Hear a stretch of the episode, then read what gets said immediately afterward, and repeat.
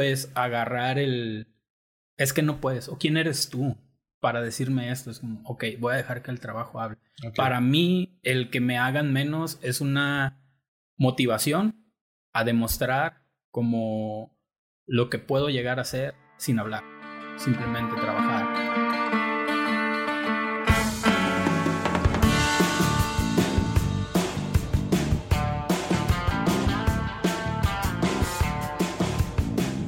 Hola creativos, soy Salvador Escobedo y escuchan Creatividad, el podcast de creativos chingones que siempre buscan ser más chingones y donde compartimos experiencias, consejos y procesos de creación. En este episodio me acompaña Payulo Alvarado. Payulo es animador 3D. Su creatividad y esfuerzo lo llevaron a trabajar en cine y TV Azteca.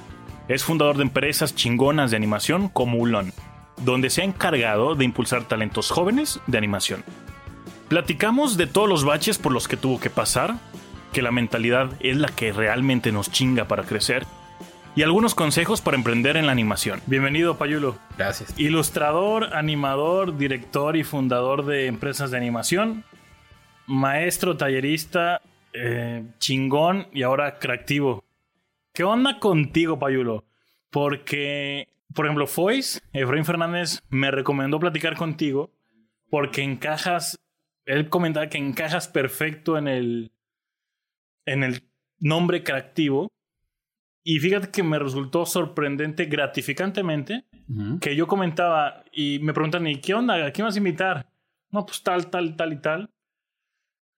Y yo decía, Payulo Alvarado, y decía, no, ese brother está, es bien buen pedo. No, ese brother, no, su chama, no sé qué, oye, él hizo tal, tal y tal. ¿Qué onda contigo?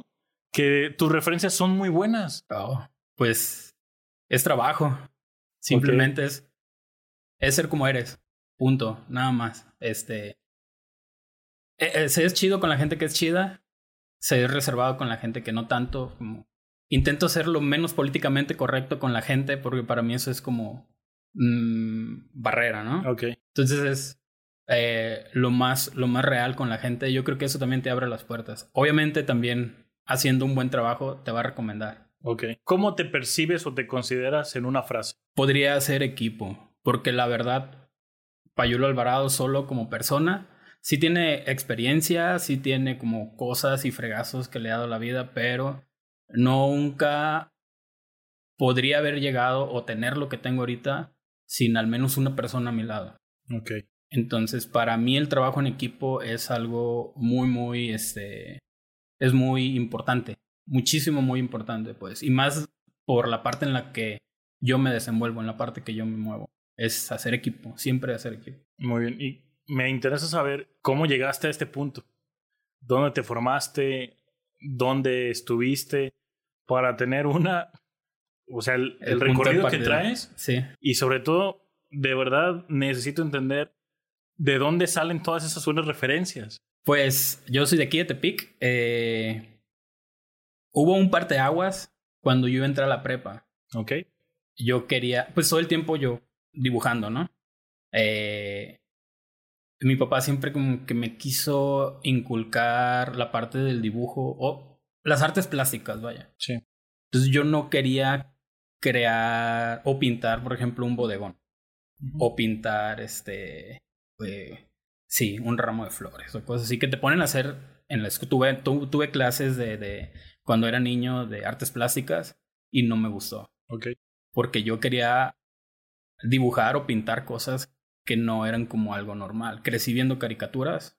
Entonces caricaturas era lo que siempre, Tortugas Ninja y todos. Te, te puedo asegurar que cualquier persona que se dedique a la ilustración, al dibujo, a la animación, tuvo que haber dibujado un Goku, o una Tortuga Ninja, o un Pokémon, o un Caballero del Zodiaco, todo eso. Entonces, eh, empecé desde ahí y pues no hay muchas opciones.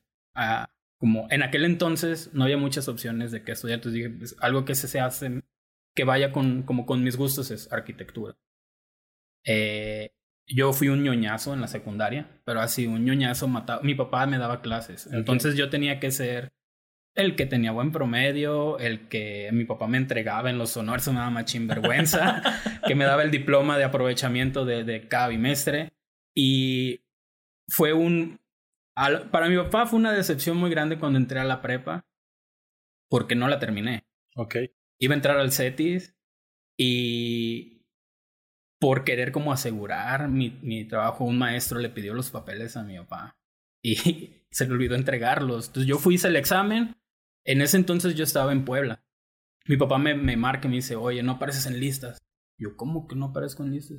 Fui, fuimos, pedimos un, una revisión del examen y tenía un, un, buen porcentaje para haber estado, pero no aparecía dentro de las listas. Ok. Y era porque no se entregaron los papeles y los papeles no los teníamos, los tenía esta otra persona. Ajá. Y como era construcción, solo había una, un grupo nada más de construcción, entonces pues no pude. Y tenía que esperarme al otro año o meterme en un tronco común en alguna otra este, carrera. Sí. Me meto al CECITEN, primer generación en la tarde. Era un desmadre, man. No terminé la prepa. Ok. Llegué como hasta quinto semestre.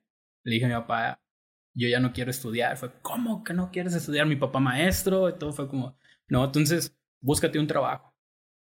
Ah, me metí a, a, a trabajar a Deportenis.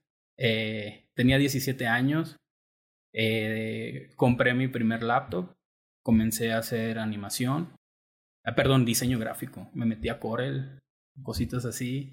Empecé a crear mis propias marcas inventadas para hacer logos. Eh, encontré mi primer trabajo en donde me dijeron cuánto quieres ganar. Yo no sabía cuánto quería ganar y te entrevista una persona en un, en un este, lugar. Yo llegué con una USB, como de aquí está como mi. Sí. Lo que he hecho. ¿Cuánto quieres ganar? Yo no sabía. Le dije, pues 500 pesos. Me dice, ah, perfecto. No manches. ¿Cuándo puedes trabajar? No, pues cuando quieras. Entonces gané 500 pesos a la quincena como por tres meses. Ok. Después, pues fui viendo cómo se movía, pues, como esta parte. Lo que hacíamos en ese lugar era un intermediario. En realidad solo limpiaba, jugaba en aquel entonces Pet Society. Sí, lo recuerdo. Todo el tiempo porque no había trabajo.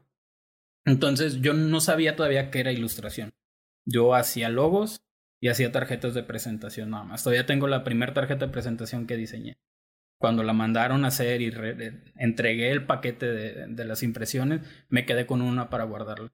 Eh, después entré a otra como un lugar de publicidad aquí mismo, un poquito más grande, y mi primer paga fue de menos 200 pesos. Porque tiré un toner, porque eché a perder unas lonas, todo eso. Tu primer deuda como Eh, tal. sí, y sin, sin yo saber qué onda, pues.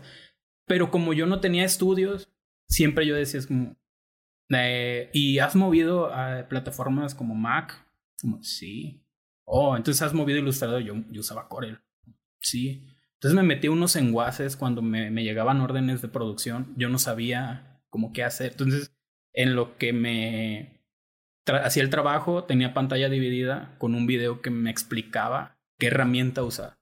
Entonces, yo creo que esta parte me ayudó mucho como a ser un poquito autodidacta. Era como, me pongo al borde de algo. La verdad no es muy recomendable porque fallas un montón. Y a mí me costó mucho.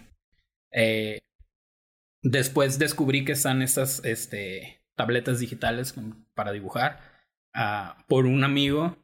Después de, de, que, de que dejé esto, eh, en una cafetería conocí el dueño de, el hijo del dueño era diseñador gráfico en aquel entonces. Y me dijo, no, mira, es que con ese puedes dibujar. Y se me hizo muy chido. Ahorré, compré una. Esta, este, este chavo desapareció como por completo. No, no supe qué, qué, qué rollo con él.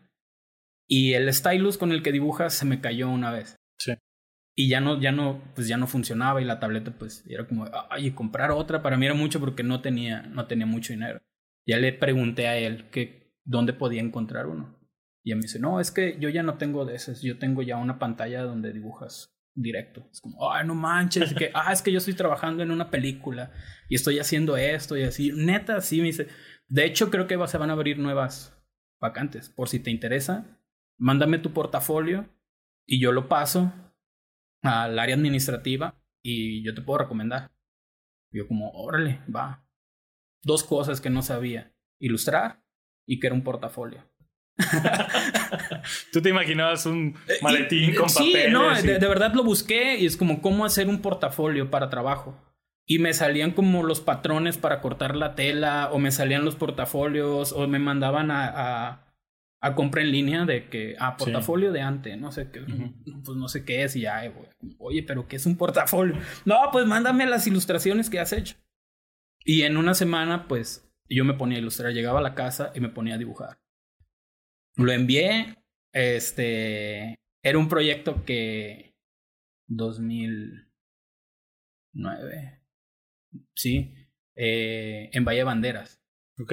Eh, se hizo una película por, por parte del gobierno del estado y una eh, asociación con una empresa de, de, Guadalajara, que era lo que llevaba la producción, y el, el convenio que tenían con esta empresa era dar empleo a gente de tanto de Bahía Banderas como de, de Nayarit, pues. Y se hizo todo un show que a mí se me fue de noche hasta que este amigo, Oscar, este, me dijo, no, pues sabes que vente. Fui, hice una audición y todo, me acompañó mi papá. Eh, Oh, no, mentira. Lo envié, me marcaron, me dijeron, oye, te hablamos del parque de medios interactivos, no sé qué. Yo en el camión, me hablaron por teléfono. Y yo, ¿de dónde? Sí, es que enviaste este, un portafolio acá. Entonces, ah, portafolio, es el único lugar donde mandas. Y dije, ah, ¿puedes venir mañana para una entrevista? Así, así. Y dije, sí. Llegué a mi casa y le dije, ah, tengo que ir a bucería, a la Cruz de Guanacaste. Sí. Para, para ver qué onda con eso. Y mi papá fue como, ¿pero es lo que quieres? Le dije, sí. Me dijo, órale, pues, pues mañana nos vamos temprano porque la, la cita la tenía a las 10 de la mañana. Entonces salimos de aquí como a las 5 de la mañana. Llegamos, hicimos una pequeña prueba, una descripción, un dibujo y todo. Me dijeron, ¿pero ya tienes dónde quedarte aquí si llega? Yo, sí. En el carro. Yo ya, ya, ya sé dónde, este, yo ya tengo todo, nada más que me digan que sí. Dijo, ah, pues perfecto. Era un viernes. Nos vemos el lunes. Y le dije, ah, muy bien. Ya me fui, le dije a mi papá, no, pues ya se hizo. Tengo que venir a trabajar el lunes. ¿Cómo que el lunes? ¿Y cómo le vas a hacer? Y la casa aquí, y es bien caro, y como no hay logística, no hay nada. Pues, pues ni modo, yo me tengo que venir para acá. Pues nos fuimos el lunes ya a trabajar. Eh, viví en una casa donde había gallinas. Literal, había gallinas. La señora sacó las gallinas de ahí para yo tener un lugar donde dónde ir porque no había ni dinero para rentar algo grande, ni tiempo tampoco porque pues ya era el lunes y no podía como dejar de, de ir la oportunidad de, trabajar. Para mí era como, wow, películas. Y cuando vi el lugar, veías un montón de monos con sus Cintiqs, con sus pantallas, trabajando. Y para mí fue un, qué chido. No, pues la neta sí lo quiero. Estuve trabajando ahí dos años, se terminó la producción y ahí fue donde me metí directamente a producción, donde aprendí que era storyboard, donde aprendí el diseño de personajes, en donde aprendí la animación tal cual, porque yo no sabía qué era, sabía que existía, pero no sabía que la podía hacer. Y me metí de lleno a la parte de la ilustración. Eso fue como, para mí la ilustración fue algo que me enamoró por completo. Como, wow, aquí, entonces aquí esto lo puedo hacer. Con herramientas que yo no podía comprar, que ni siquiera sabía que existían, teniendo maestros. Esa fue mi universidad. Sí. Tenía maestros que eh, habían trabajado en películas que a mí me gustan un buen. Eh, gente que ha tenido este, mucho, mucho que ver dentro de la industria como a nivel global y todo eso. Entonces yo estaba bien alucinado. Y como cuando sales de la universidad, tú quieres emprender, tú quieres hacer, tú quieres comerte el mundo a mordidas, nadie te puede parar, todo se puede hacer, pero te topas con la realidad. Sí. Eh, terminamos el proyecto, nos vamos a, a, Guadalajara, porque de allá era la empresa. Comenzamos a trabajar en otra, en otra producción que quedó inconclusa. Eh, pero mientras estábamos trabajando, yo era uno del montón. Okay. Yo era como uno más del grupo. Y siempre había como esta parte de los favoritismos. Y volviendo a lo mismo, son los de Tepic. Había un equipo ahí de Guadalajara. Hice, hice amistades muy chidas con muchos todavía, incluso estamos trabajando juntos, pero había unos que sí como que te hacían el feo. Y pues también nosotros orgullosos también como que les hacíamos el feo. Entonces era como que una vibra media, media gachita a veces. Y comencé yo a ilustrar. En ese entonces eh, yo tenía mi blogspot y subía ilustraciones y subía como con una descripción y todo. Creo que por ahí anda. Yo creo que si lo veo me va a dar vergüenza de lo que escribía. Eh, ¿Recuerdas más o menos qué escribías? Oh, tenían que ver con las ilustraciones, como eh, inspiradas en mi hermano, inspiradas en situaciones, como Me acuerdo una que hice que se llamaba Daymer, como Nightmare, fuera una pesadilla, pero una pesadilla de día, y eran unos niños yéndose en un camión de la escuela y estaban como queriendo salir del camión. Okay. Y ya yo ponía como una descripción, como que tenías, o un limón con ojos viendo otro limón que lo cortaron con miedo, cosas así como muy, muy, nada que ver con los bodegones que quería mi papá que pintara. Entonces, eh, comienzo a meterme a foros, comienzo a meterme a grupos de ilustración, eh, me invitan a, a concursos, me empieza a ir bien, yo me sentía que yo la estaba rompiendo pues en aquel entonces. También no había muchos artistas este, digitales, ahorita ya hay un montón. Así como hay músicos, así como hay este, eh, youtubers y todo eso, salen. Mueves un poquito la silla y ya salieron tres. Ay, no, aquí estaban. Entonces, tenía una oportunidad muy buena. Hago mi portafolio eh, y una persona de TV Azteca me contacta por ahí, siendo que buscan un diseñador gráfico. Y, ya me dicen, no, pues este, es por si te interesa. De entrada iba a ganar casi el doble de lo que ganaba yo trabajando acá. Fui, hice negociación, me puse bien sassy. La verdad fue como de, no, pues es que venirme aquí a, a, trabajar con ustedes sería como animar una botella de jugo que va a salir en un partido de fútbol. Y ya estoy animando un personaje que va a salir en una película. Negociamos el sueldo y todo, pues me quedé. Me quedé en Seca. Eh, lo chido fue que abrí como otro panorama ahí en cuanto a la producción comercial. Ya no era una producción tal cual como de entretenimiento, era una producción comercial en donde aprendí a tratar con clientes, a tratar con gente eh, bajo presión, trabajé mucho bajo presión. Eso me ayudó mucho a como ver eh, el músculo creativo, como estarlo siempre buscando la solución de los problemas. Sí. Porque igual, fue como, ay, ¿sabes mover After Effects? Sí, sí lo sé. Jamás en la vida lo había movido. Igual, mitad pantalla programa, mitad pantalla. Y así fue. Lo chido es que caí en blandito con un equipo de trabajo muy chido. Éramos cuatro personas que estábamos trabajando en el departamento, dos producción, dos gráficos, y fue una experiencia muy chida gracias a ellos. Eh, al final me salí de, de, de, de, Azteca con un, ah, es que mi gente, como ellos. Es lo que me... Te pesó. Me pesó muchísimo. Eh. Y aprendí también un buen. Y son buenos amigos ahorita y trabajamos en proyectos juntos este, a distancia y todo y nos compartimos como muchas este, experiencias después de, de haber dejado de trabajar ahí. Eh, salgo de TV Azteca, eh, quiero comenzar a trabajar junto con, en aquel entonces era mi socio, hacer un estudio de animación. Pues porque la creíamos de hule, pues. Creímos que iba a ser fácil, que por la experiencia que teníamos íbamos a vender, pero jamás en la vida habíamos tenido un cliente, jamás en la vida habíamos hecho labor de venta, jamás habíamos este, eh, sacado costos de cuánto nos iba a costar, ni siquiera teníamos equipo para hacer las cosas, pues. Solo teníamos como esta intención de hacer las cosas no funcionó, caí en quiebra. ¿Tronó en cuánto tiempo? Aguantamos un año, un poquito más de un año, pero buscando. Ok. Tenía yo un colchón, porque la verdad sí me, me iba bien. Eh, hicimos una inversión para comprar equipo más o menos funcional. Eh, adaptamos el, la sala de mi casa como una oficina. Nunca tuvimos una junta con un cliente ahí, jamás. Pero era como una especie de placebo de estás haciendo las cosas bien. Sí pero eh, disciplina. Era una losa muy grande que nos pegó mucho. Pues porque estás trabajando en casa. Y así como trabajas en casa, ay, pues igual y trabajo en la noche.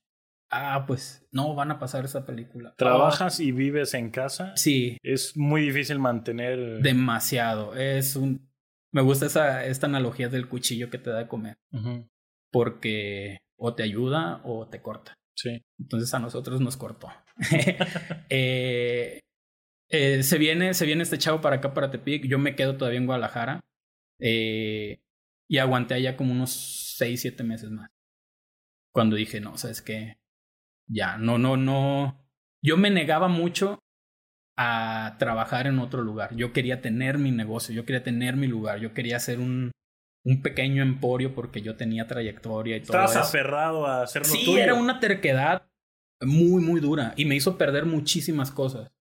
además de tiempo, me hizo perder este, amistades, me hizo perder mucha credibilidad porque yo había, había regresado de Estados Unidos con este concurso de la NASA, entonces la familia me tenía como, oh, es que le está yendo bien. Este güey es el chingón y que la este va a nos va a sacar de pobres. Sí, sí, sí.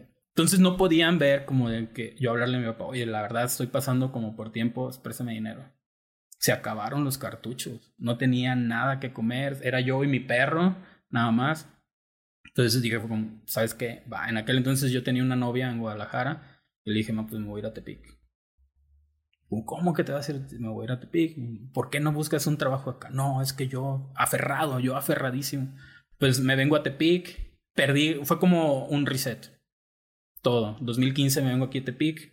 Comenzamos con un estudio de animación que en aquel entonces hizo, se llamó Pixel Puzzle, que fue un proyecto que yo venía arrastrando desde que entré a, a trabajar en las películas. O sea, desde que entré, yo era como, ah, es que puedo hacer algo. Y sí, comienzas como a crecer un poquito, comienzas a hacer algo diferente y los compañeros de trabajo era como, ah, ya, estás, ya se cree, les, no, pues ya quiere hacer, uy, aguas, ahí viene. Y empiezan a funcionar las cosas y es como, uy, el elitista que no quiere que nadie trabaje con él, el que nunca le das gusto a la gente. Ese fue mi segundo error, querer darle gusto a la gente. Y pasó con, con Pixel. Pixel para mí fue un, pues no una pérdida de tiempo, pero fue el mayor desgaste que he tenido. Donde no hubo una retribución económica y yo batallaba un friego, una manera ridícula, por juntar para pagar mi renta. Y era el tiempo en el que eh, mi mamá como de, oye, querem- quiero verte. Mi mamá vive en Mazatlán. Venía a Tepic y no es que estoy trabajando. No es, y todo era de que, ah, es que Payún está trabajando. Él no, no va. No, lo tomen en no cuenta. lo tomen en cuenta porque va a estar trabajando. Perdí mucho tiempo, prácticamente vivía en el estudio. Teníamos un colchón y era como de dormir. Te levantabas con esta pesadez para volver a sentarte en la compu y estar como lidiando el día a día con el cliente. Y aparte, clientes que no te pagan, que son muy, muy como te dan, te dan largas y tú esperando el dinero porque prácticamente estás viviendo al día. Así nos pasó cuando estábamos emprendiendo. Esto tronó en 2015. Yo decidí como dejar ya el estudio eh, porque sí, no, no era como algo muy parejo entre mi socio y yo. Dije, ¿sabes qué? Ahí muere. Hicimos una negociación, se quedó con el nombre, se quedó con eso, yo me quedé con clientes y todo, y me asocié con Diana para crear Ulon. Y ahí vi la diferencia de hacer como alianzas muy buenas, pero basadas en una experiencia, no en un sentimiento. ¿Sí me explico? Sí. Y hubo un crecimiento muchísimo, muy grande en el primer año comparado con lo que habíamos hecho en 2015. Pixel duró tres años. Bueno, el tiempo que yo estuve, de 2015 a 2018 aquí en Tepic. Más el año y medio que, que estábamos en Guadalajara. Y comenzamos a crear como realidades multimedia, le llamamos nosotros, contenidos digitales y la parte de animación. Y ahorita estamos haciendo la, una serie animada, Ok. bueno, miniserie animada, eh, que ya va a salir pronto. Iba a salir ese año, pero por la contingencia y la gente y todo eso fue como vamos a pararlo, porque tienes que verlo como un negocio también. Sí, sí, sí. Ese fue otra de las enseñanzas. Entonces, creo que me extendí mucho, pero No, esa está es como, perfecto. esa fue como mi trayectoria de cuando empecé hasta, hasta ahorita. Muy bien. Me gustaría entender un poquito más. Ya, ya entiendo el recorrido y un poco mencionas tu visión de cómo es el mundo de la animación, de cómo es el negocio, de cómo es la comunidad eh, de animación. Por ahí mucha gente también te cataloga como la persona que mete mucho esfuerzo para hacer crecer su estado. Y eso, si te doy nombres eh, directamente, Foyce, terminando su episodio, no es que mitoteáramos de ti, pero sí. y justo platicaba eso, que, que él admiraba eso de ti y que él no lo pudo hacer.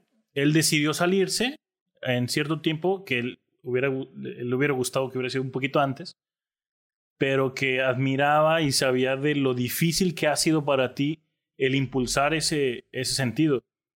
Yo en algún momento no, yo realmente no tengo tanta tanta experiencia en mi rama, tengo algunos cuatro o cinco años.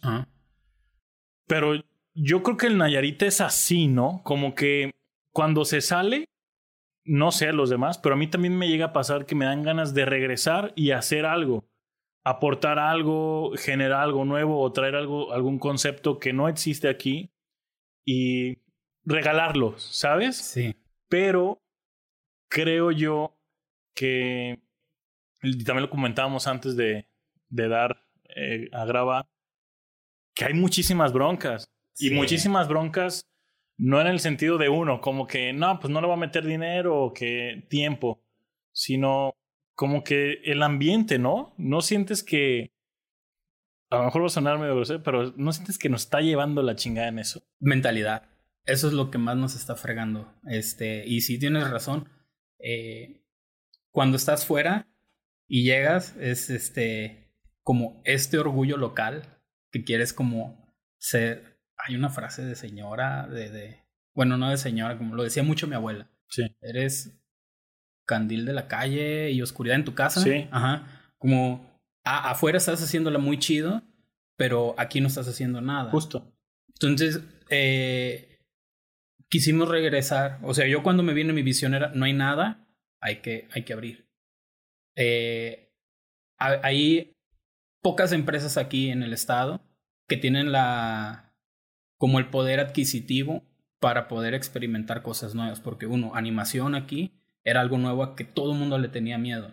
Y estamos en un estado en, donde todo es caro, todo se te hace caro y todo quieres regatear. Sí. Y también es un poquito la parte de querer culturizar a los clientes, que son clientes recios, empresas grandes que ya tienen años, que las, las dirige el papá fundador y los hijos quieren como meter cucharios, como, no, va a ser así y así hasta que me muera. No se puede, pues, a veces. Y cuando, cuando quería comenzar con eso, yo vine con esa bandera de querer hacer la, una comunidad para hacerla. Y me acuerdo cuando conocí a Foyce, este, él se acercó con nosotros, con Pixel, queriendo hacer una película. Ok. Y como, no, y una película, yo voy a conseguir el dinero y todo eso. Era como, chin sea una película. Está perro. Como a mí me dio miedo. Como no podemos hacer un spot de 20, 20 segundos. Quiero hacer una película de un poquito más de una hora, de 90 minutos. No hay gente. Venimos de una producción y todo eso. Es demasiado dinero el que se invierte. Y empezó como en el que era mi socio, él estaba como con muchas pláticas con él. Yo no conocía de todo, de todo a Foyce. Solo lo había visto y es como, ah, él quiere, quiere hacer esto. Eh, después nos dimos cuenta que se fue, pero que había dejado ciertas cosas en cuestión de, de pionero aquí en la animación. Como, ah, él lo hizo. Como, ah, Foyce. Y quedó como aquí el nombre de Foyce eh, dentro de la comunidad. Como, ok, eso, eso, eso está chido, pues como ya hubo alguien que intentó hacerlo. Entonces dijimos, pues, ah, ya, vamos a continuarlo. Lo continuamos. Y y no funcionó. por lo mismo de la gente. Ayudó que, que, que comenzamos a dar clases de animación, dar talleres y todo eso y pláticas, pero la parte del sueño chocó con la parte de la realidad en cuanto al negocio, hacer redituable algo que vendes. Y ahí es cuando te das cuenta que estar motivando chavitos, estar motivando gente, queriendo como ponerles este chip de aquí se va a hacer algo muy chido, aquí se va a hacer algo muy grande, pero tiene que ver con un negocio, tiene que ver con una rentabilidad, con una calidad. Muchos chocaban con eso. Entonces era como de, no, o sea, me lo estás vendiendo muy chido, pero me estás exigiendo mucho.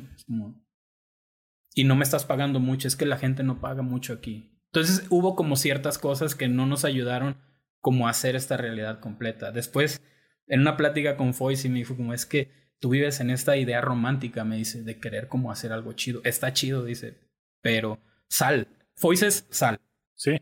Sal y busca. Y es como, yo no lo entendía porque, tío, yo estaba muy aferrado. Y ayer que platicaba con mi novia fue como es cierto.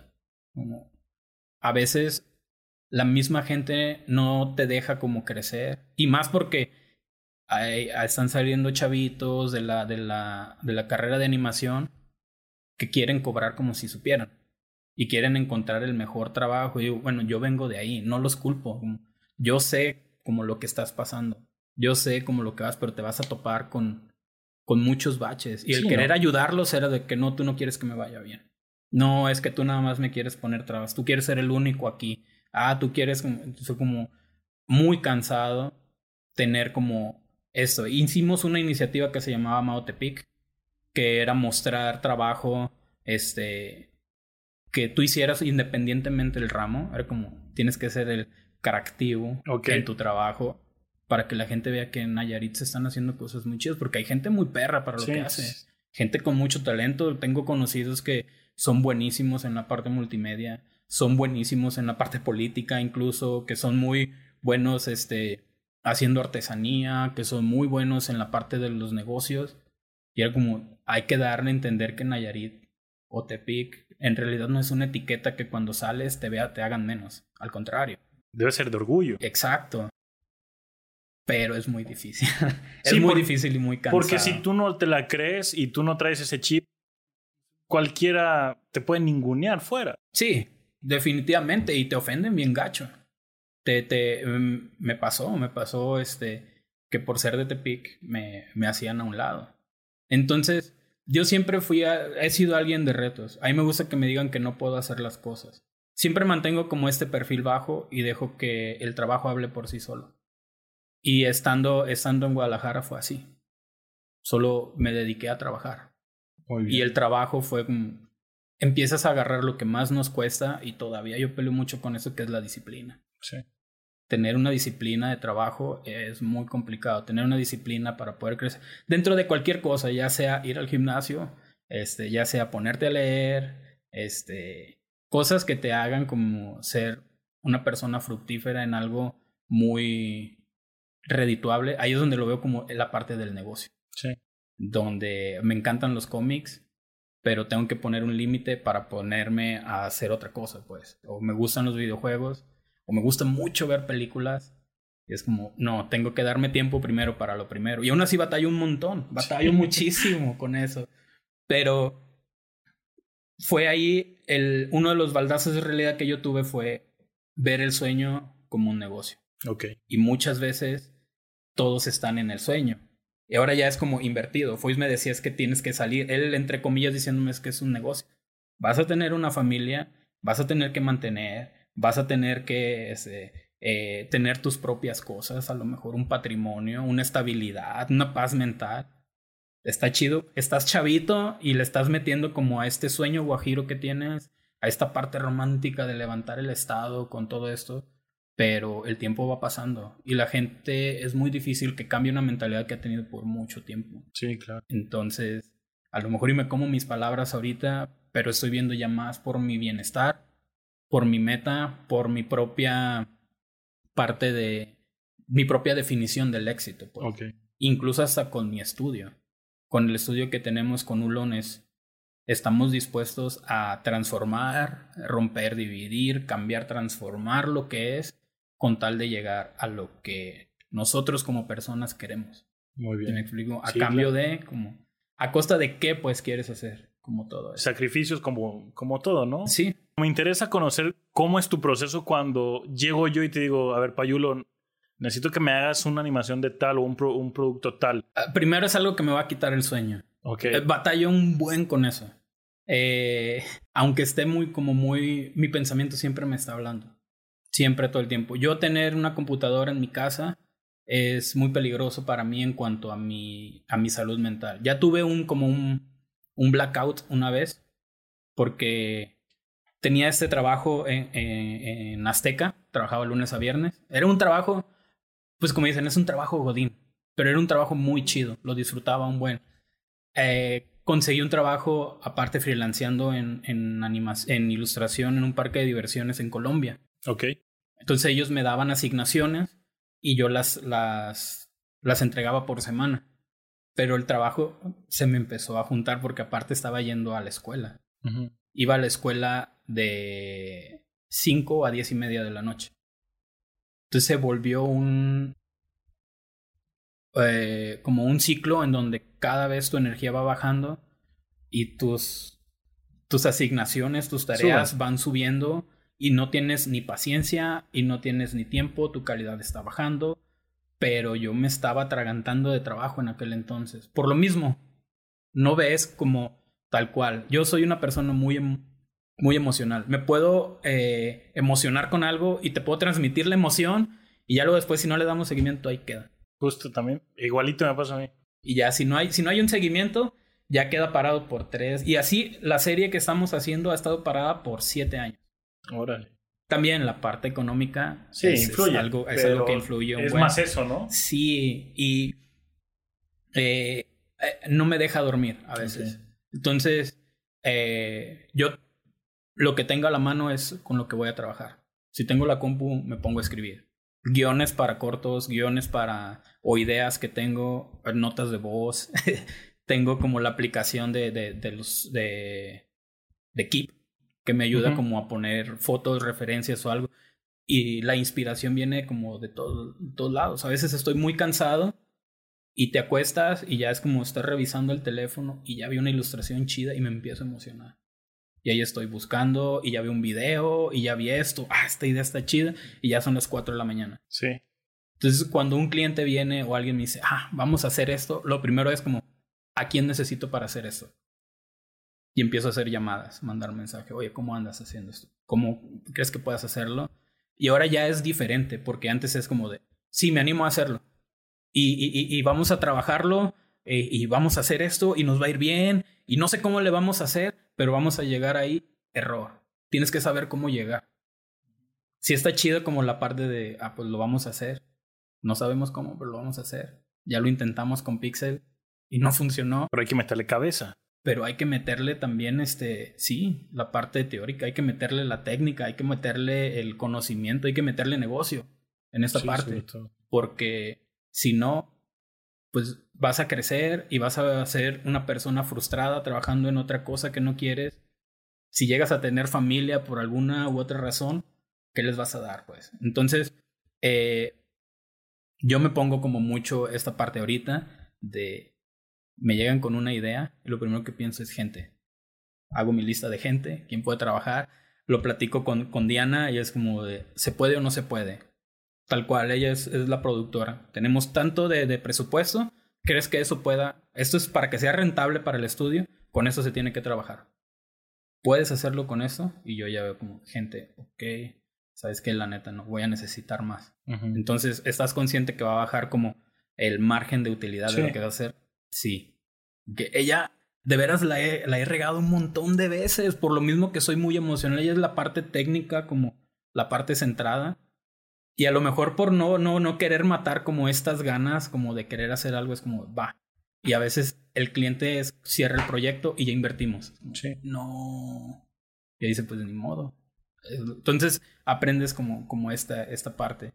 Tengo mis sketchbooks, que ahí es, me pongo a dibujar ideas. Tengo un montón de archivos en, eh, en Photoshop de sketches o de ideas que, que he querido hacer.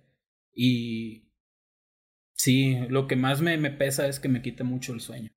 Mucho el sueño. Una vez en Guadalajara con un cliente le hicimos una animación. Fuimos a entregarla. Cuando la vio me dijo, ah, genial, me gustó mucho, quiero nueve. Caray. Y como, de, uy. Y nos costó un buen hacer una, entonces quieren nueve. ¿Sabes cuántas noches es cada una? Sí, y estábamos como chin. Estaba en el hotel y neta no podía dormir. Era como, no, es que teníamos, teníamos un proyecto en puerta, necesitamos esta gente, pero si hacemos este movimiento, podemos hacer como él. No dormí, estaba bien cansado, tenía sueño, pero mi mente no me dejaba dormir. Ok. A veces la dejo como que hable, porque sí me saca, me saca mucho como el yo escucharme a mí mismo en esta parte me ayuda, me ayuda un buen. Me cansa, pero me ayuda. ¿Y cuál ha sido el proyecto que, del que te sientes más orgulloso o que más identificado? Como que lo sientes que gran parte de ti está en ese proyecto. Yo creo que todos los proyectos, pero hay, hay proyectos que significan como un algo, pues. Ok. en ti. Eh, yo creo que uno de los... Tenemos un cliente que es de pequeñas, si se pueden decir marcas, ya Sí, lo dije, ya sí, ni sí. modo. Este, De hecho, nos van a patrocinar. ah, no, no genial. es cierto. Sí, arre. Este fue una de las primeras personas que creyó en nosotros en cuanto a la animación. Ahorita es un buen amigo, pero creyó mucho en nosotros, en algo que nadie más había creído. Y fue como una bandera para nosotros este, hacer como esta eh, publicidad para ellos. Eh, para nosotros fue un, ¿cómo le vamos a hacer? Incluso aquí con la universidad, este, eh, Nueva Galicia, no teníamos equipo y vendimos, vendimos animación sin tener equipo. Pero como, pues vamos a confiar en que se va, se va a hacer. Eh, ¿Te aventaste? nos aventamos, nos aventamos a hacerlo. Veníamos con la idea de querer agarrar a, a, Salsa Huichol para poder venderles animación. Que ahora que onda también. Ahora ya es, es un muy buen amigo también. Este... Déjame decirte que en Querétaro conocen muy poco los, la salsa huichol. Ajá. Pero cuando yo me di cuenta del, de la campaña de, de, salsa huichol y de la animación de salsa huichol, no es porque estés aquí, Ajá. pero te da un orgullo cabroncísimo que lo ves y tal vez por tu historia, por, por tu familia y demás, por tu raíz. No me importa, yo ni sabía que, que ustedes lo habían hecho. Y a conocidos, oye, se los enviaba por Facebook. Mira, ¿y qué es eso? Tú velo, tú, tú ve este producto. Y la verdad es que fuera, te quiero felicitar por eso. A mí me encantó y lo compartí a morir. La verdad que, que estoy muy orgulloso del trabajo que hicieron. No, gracias. Y yo creo que pues mucha gente dirá, es que es salsa huichol, pero yo considero que ese nivel es altísimo nivel y que es un nivel que tal vez en otros estados se pueda dar, pero no es fácil igualar. Yo considero que ese nivel que ustedes lograron, porque se nota, me di a la tarea de, de checar tal cual como la evolución, ah, como de stalkearte por ahí, y puta, es fuera de, fuera de sí, no, no hay comparación. Felicidades. Gracias, gracias. Pues como te digo, no, no soy yo, somos un montón que estamos, que estamos allá atrás.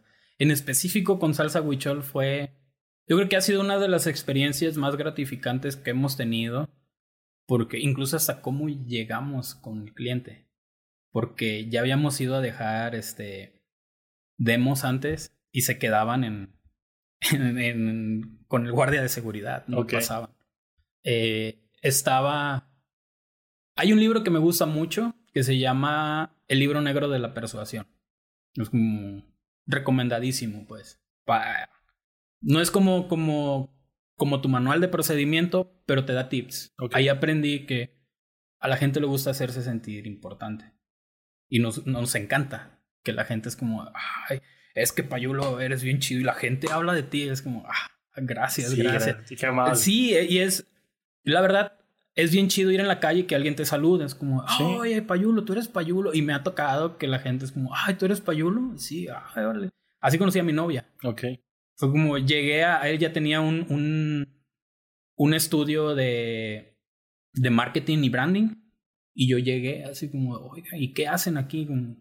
¿Cómo, cómo, cómo funciona su negocio y todo eso? Soy, yo me llamo Paul. Soy Paul Alvarado, pero me dicen Payulo. Fue como, ¿Tú eres Payulo? ¿Payulo Alvarado? Sí. ¡Ay! se me puedo tomar una foto.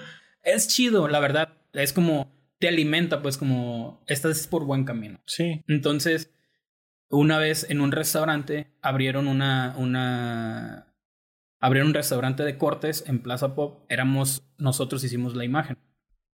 Llega un, pues ya eh, en la preapertura hacen como esta uh, degustación entre amigos y, cosas así, nos invitaron, pues el dueño nos invitó, buen amigo, este Memo, eh, nos invitó a, degustar, pues, y a dar a conocer también como el trabajo y pues él tenía un personaje y la animación, entonces era como el lugar estaba muy vestido con la identidad que habíamos hecho. Llega una persona con nosotros ya un poquito medio tomado, dice, güey, ustedes hicieron aquí como toda la imagen. sí, nosotros, mira, ves allá, aquella muchacha de allá. Sí, ella tiene un periódico y, se llama fulanita fulanita. tiene un periódico aquí de, comercio local y todo. Estaría chido que se, que se presentaran y que como cosas así. Me acordé de lo que había leído, que a la gente le gusta hacerse sentir importante. Y yo, si estoy en un cotorreo, busco la manera de cómo poder hacer cosas. Incluso sea un cotorreo, es como, ah, podemos hacer equipo, podemos hacer negocio, eso está chido. Sí. Entonces, pues había mucha gente, vi a esta persona en una mesa larga con mucha gente y dije, "Ah, me voy a lanzar. Yo soy del, nadie me conoce, nadie... Llegué. y- No tenías nada que perder. Exacto, que iba a perder vergüenza y es lo que menos tengo. Entonces llegué y le dije, oye, ¿no te acuerdas de mí? Así, y había gente. Ella estaba comiendo y yo, ¿cómo estás? ¿No te acuerdas de mí? No. Le digo, ay, pues, ¿cómo te está yendo con el periódico? Acaba de decirle lo que me habían repetido. Y ya me dice, no, pues bien, le digo, ah, pues nosotros hicimos aquí la imagen y todo eso. Estaría chido que nos pusiéramos en contacto y todo. Sé que no te acuerdas de mí, le digo, pero soy Payulo. Ah, yo, ah, Payulo. En mi vida la había visto. Ella no me había visto tampoco. Entonces fue como, dije, ok, esto sí funciona. Sí, en realidad sí. funciona. Y nos hicimos socios. Tuvo problemas familiares y ya fue como, eh, se frustró el, el, el negocio, pero era un apoyo al consumo local. Ok. Que venía yo con la bandera de querer hacer algo Sí. local aquí. Entonces fue como, como muy perfecto. Estando en unas pláticas con Tepiqueñas, yo ya tenía un nombre. Este. De hecho, deberías de invitarlo. Es una persona muy chida. Se llama Poncho López. Ok. Este. Él, este. Estaba platicando con, con, con Everardo y le digo, oye, ¿qué sabes de Poncho? ¿Poncho? ¿Cuál Poncho? El Poncho. este, pues el Ponchillo, ¿no? Sí. No, no, el Poncho, ¿cuál? Y me dijo, Poncho Fulanito, Poncho Fulanito. No, le digo, Poncho Huichol. Ah, Poncho López. No, pues allá de andar, el Poncho. ¿Por qué? Ya lo buscaste. El sí, pero no me ha contestado. De una vez que le dejé un demo. Ah, pues ahorita déjale mar y le marcó. Poncho, eh, ¿qué onda? Oye, aquí está Payulo acá. Pero como que fue como, ¿quién es? Sí. Pero como que lo agarró medio enguasado y, y fue como, ah, pues ahorita te regreso la llamada. Pues me dijo, no, pues que al rato me marca. dije, órale, va. En el camino que yo hacía de, de, de, de pequeñas a Pixel en aquel entonces, me marca. Y ya, oye, este, ¿habla Payulo? Sí, oye, soy Poncho, me habló Gerardo que, que una animación, que no sé qué, no la entendí bien, pero platícame de qué se trata. Y yo le digo, ah, pues, ¿cuándo podemos vernos para enseñarte lo que, lo que hemos hecho?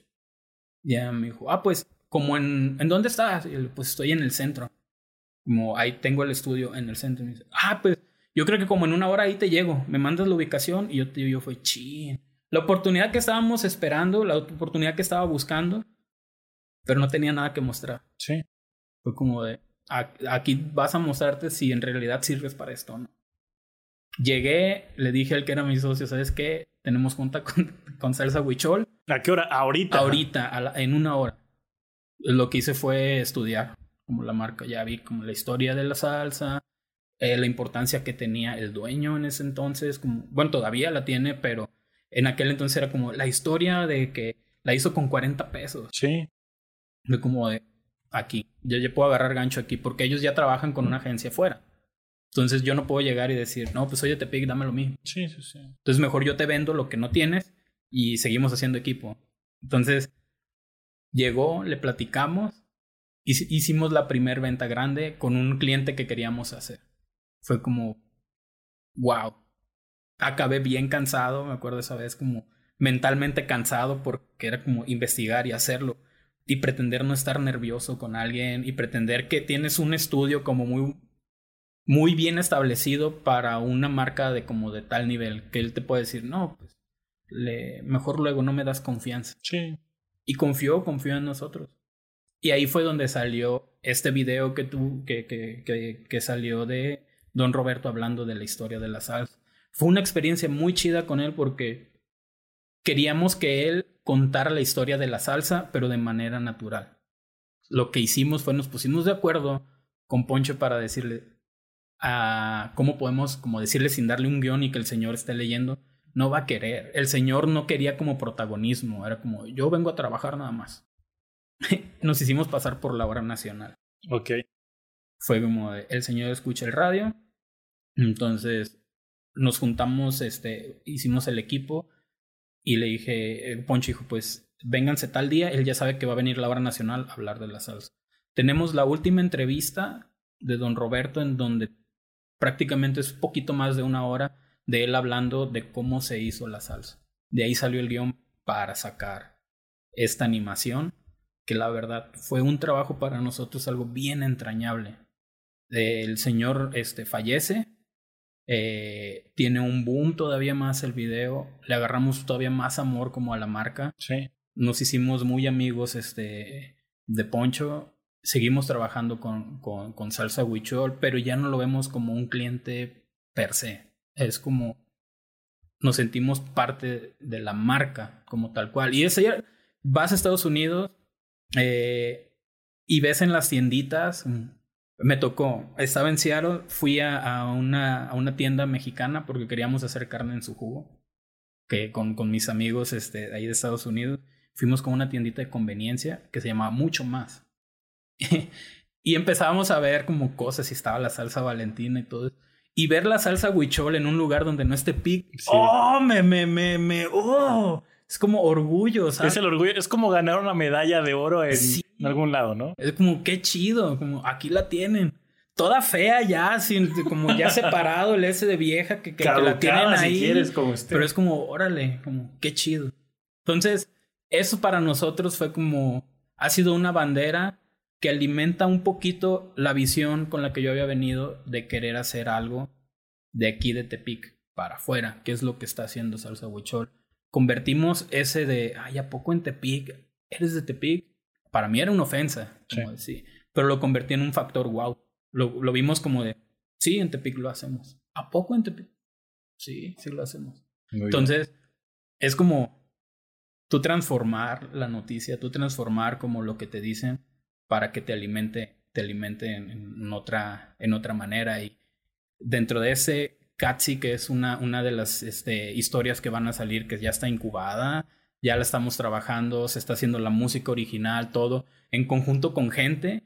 Para mí, ese va a ser como de, nació otro hijo, pues, que tengo. Entonces, cada proyecto en el que trabajamos, siempre hay un algo de todo, pues. Y hay proyectos muy entrañables y proyectos bien canzones que dices, ya no lo quiero volver a trabajar, pero no lo puedes soltar. Pero ahorita son esos, pues, como. Muy bien. Los proyectos que digo van a, van a salir. Cuando salga, cuando salga este episodio a fin de año, para mí va a ser un. Lo estás haciendo, lo estás haciendo bien. Qué chingón, qué bueno. Sí. Me interesa conocer algunas opiniones o recomendaciones que le podrías dar a alguien, sean una o dos las que gustes, para emprender en la animación, ¿qué consejo podrías dar? Uy, para emprender en la animación. Y no ser uno más, sobre todo. Es que es eso. En una de las pláticas que, que, que, que he dado en, en, Di una plática en el Codeca, aquí en, la, en la. Eh, era eso. Eh, la conferencia era águilas contra pollos. ¿Qué es un águila y qué es un pollo? Y estaba esta analogía de de una historia, no recuerdo quién, quién, quién, la escuché, me la contaron, de que había una vez un granjero, voy a hacer lo más rápido que, que se pueda todo eso, eh, se encontró un huevo de águila, por alguna razón rara, y se lo dejó, lo dejó con las gallinas, porque pues no tenía dónde ponerlo, las gallinas lo empollaron, y es como la historia del patito feo. Eh, tú ves al aguilucho y es una cosa fea, es un condorito, todo pespelaco, y los pollos cuando están chiquitos es una cosa muy bonita. Es como todo fluffy y amarillo y bonito. Sí, lo pintan, le pegan su gorra y... con silicón, pobrecito. Y creció, creció el, el, águila con los pollos, se burlaban de él porque era diferente. Como de... Empezó a crecer el águila dentro de, de los... De, del gallinero y él veía que pájaros volaban. Entonces, la, la naturaleza del águila es como el ave que más alto vuela. El ave que más, como, más visión tiene como real, pues. Okay. Y el pollo es un ave doméstica, tal cual. Ellos es, amanece, avientan el grano, salen los pollos, comen, van, se sientan, tienen huevos y la gente se los come. Entonces el águila era como de, el aguilucho es que yo quiero volar y los pollitos se reían de no, ¿cómo crees? nosotros, nosotros nacimos para comer, nosotros nacimos para aquí y vas a poner huevos porque así es, no. Y ahí está el, el, el, aguilucho subiéndose a una piedra y queriendo volar y se caen los pollitos. Mira, este se quiere, ¿cómo es? Quiere, quiere. No, hombre, no la vas a hacer, compa, no la vas a hacer. Vente, vente a picar maíz, vente. Y el águila es como, no. Y se sube a otra rama y tras. Entonces la naturaleza de las águilas, cuando aprenden a, volar, es eso, el águila lo deja caer al polluelo. Y ya si ve que no, pues ahí va y lo recoge y lo vuelve a subir hasta que aprende a volar. Entonces, muchos de nosotros, este, queremos como adaptarnos a un entorno cuando tu naturaleza es otra, ¿sabes? Sí. Y cuando quieres emprender, no cabes en un lugar. Y hay gente que es buenísima picando maíz. Es buenísima haciendo un pollito. Y gracias a ellos, no digo que es malo, gracias a ellos hay industrias muy chidas. Y hay gente confiable en el trabajo. Pero están encerrados como en una parte en donde no quieren tomar riesgos porque no quieren lastimarse. En cambio, un águila es como, pues si me caigo, pues ni modo. O sea, ¿quién te va a aventar del riesgo, de, un riesgo, pues? Y es parte como de tu naturaleza. Entonces, yo doy esta, esta como analogía de que hay quienes nacen queriendo emprender y hay quienes nacen solo trabajar. Y son muy buenos team players y son muy buenos este, personas confiables en el trabajo. Pero cuando hay, hay alguien que quiere emprender, ahí están los fregazos. El problema es que somos tercos. Y eso es algo que yo les intento como enseñar cuando tenemos estos programas, este, Ulon Lab se llama. Es un laboratorio para agarrar personas que tienen talento y meterlos un poquito en la parte laboral de que es que así se trabaja. Ok.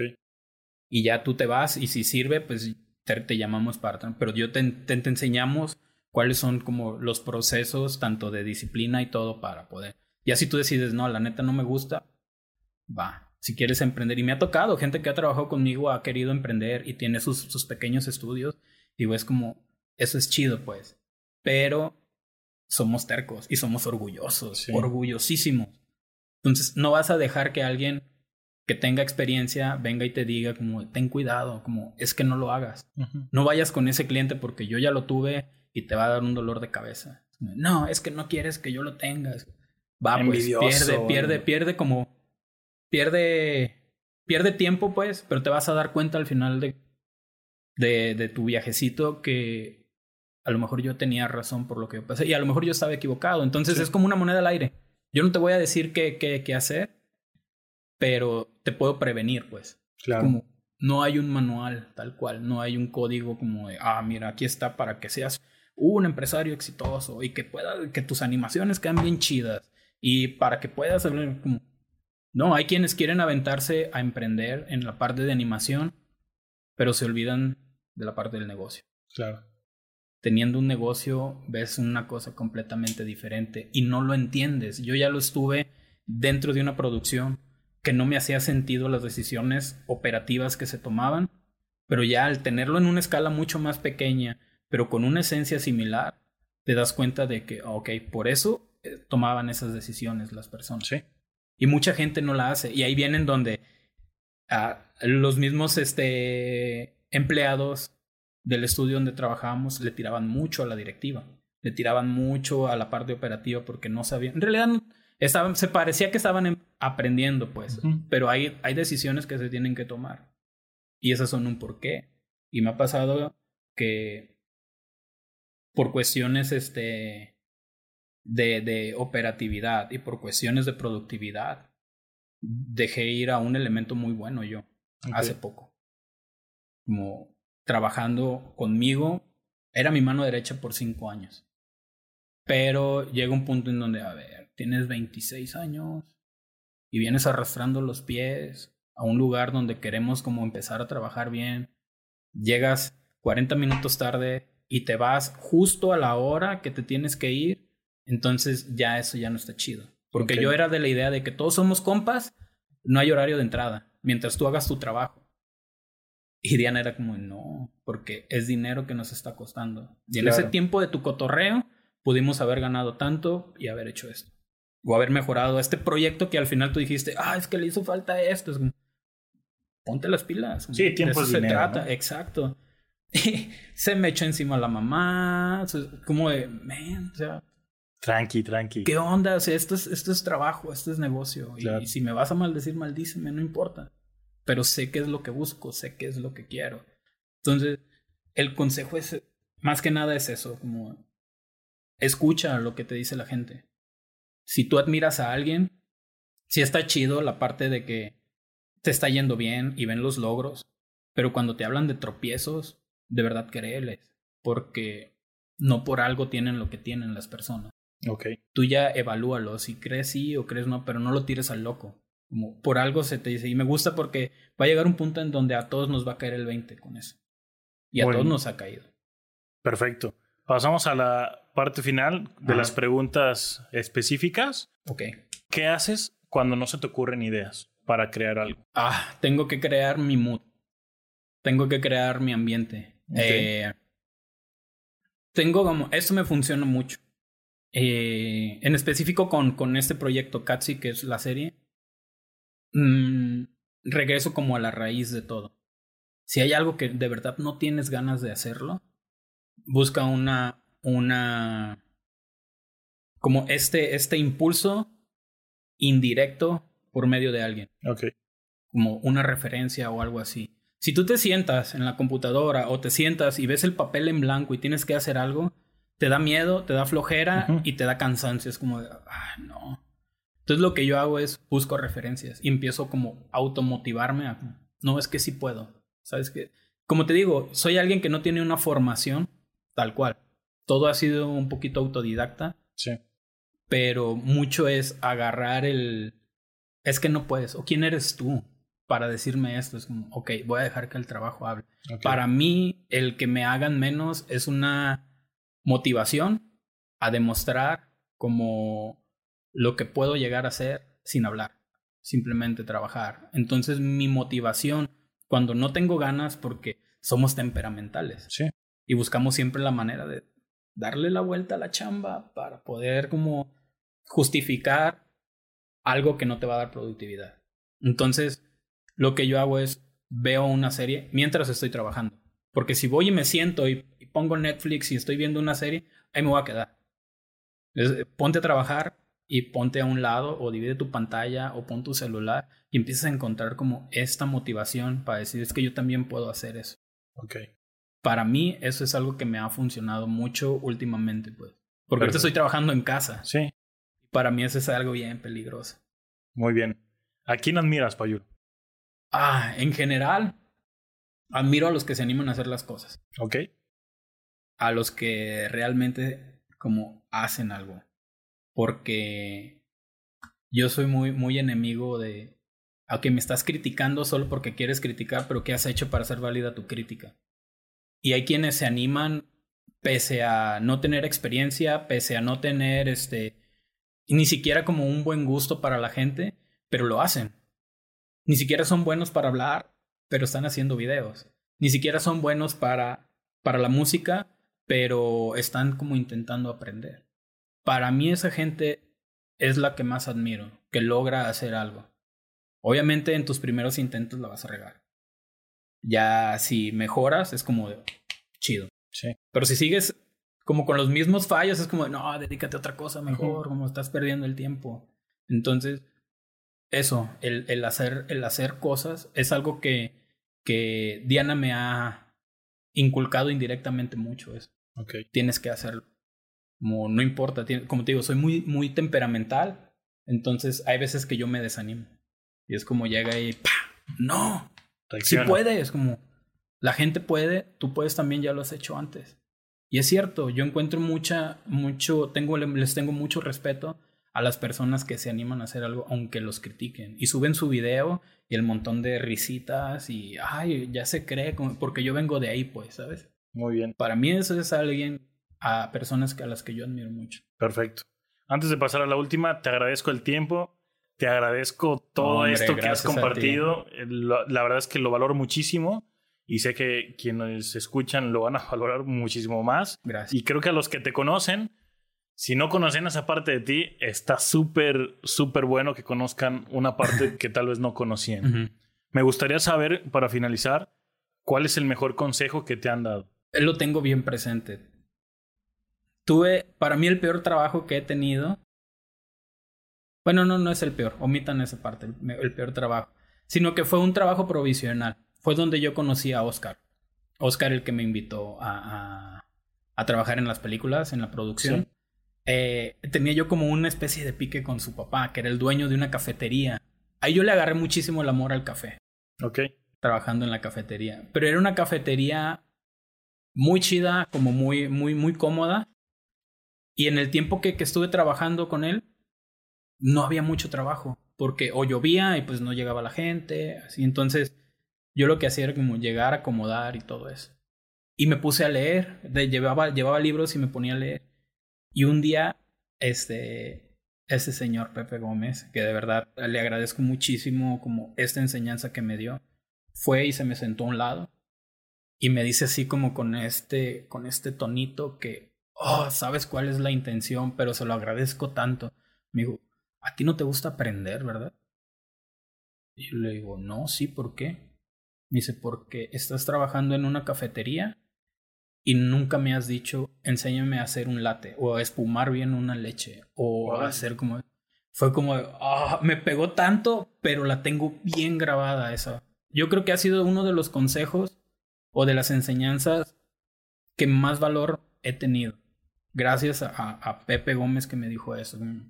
Tú, a ti no te, no te interesa crecer. Fue como de un, estás haciendo mal las cosas. Entonces, cada trabajo que, que he tenido que no conozco es preguntar. Ok. Preguntar, oye, ¿cómo se hace eso? En TV Azteca yo trabajaba en el área gráfica, en el departamento creativo, y comencé a meterme a producción. Fue como, oye, ¿puedo ir contigo cuando vayas a grabar? Ah, Simón, vamos. Y como en todos los trabajos, das un esfuerzo extra y es como, manden al payulo para que lo... Pero para mí era un, ok, voy a tratar con gente. Voy a tratar así. Hubo una vez que, pues yo estaba, estaba chico, tenía 22 años y quería hacer una sesión de fotos con el talento. Eso sí, trabajar con gente en tele. Hay unos que son bien, yo les digo que son como estrella de televisión local, es igual a un galán de balneario. Ok. Porque se creen demasiado. Es como, eres un canal local, como aguanta. Entonces, te veían chico y era como, ah, es que vamos a, sacar fotos porque queremos hacer unos banners que se van a imprimir afuera. Entonces, a la hora de tomar las fotos, no te hacían caso porque te ven chico. Y ya, pues tomé las fotos. ¿Qué fue lo que hice? No las retoqué. Nada más las recorté. Incluso hasta inflé un poquito papada de la muchacha inflé un poquito, como le metí un poquito de ojera, y ya cuando la sacaron, pero ¿por qué, Payules? Porque no hacen caso y no me dio tiempo para yo entregarlos.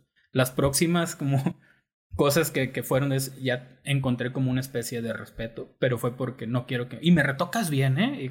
entonces fue como este tipo de cosas que todo fueron por esta enseñanza que aprendí en uno de los primeros trabajos que tuve y la tengo, la tengo como enmarcada. Eso, eso.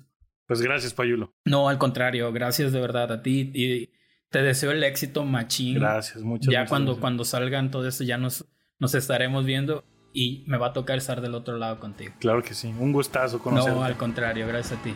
Hasta aquí el episodio con Payulo Alvarado y el último episodio del año.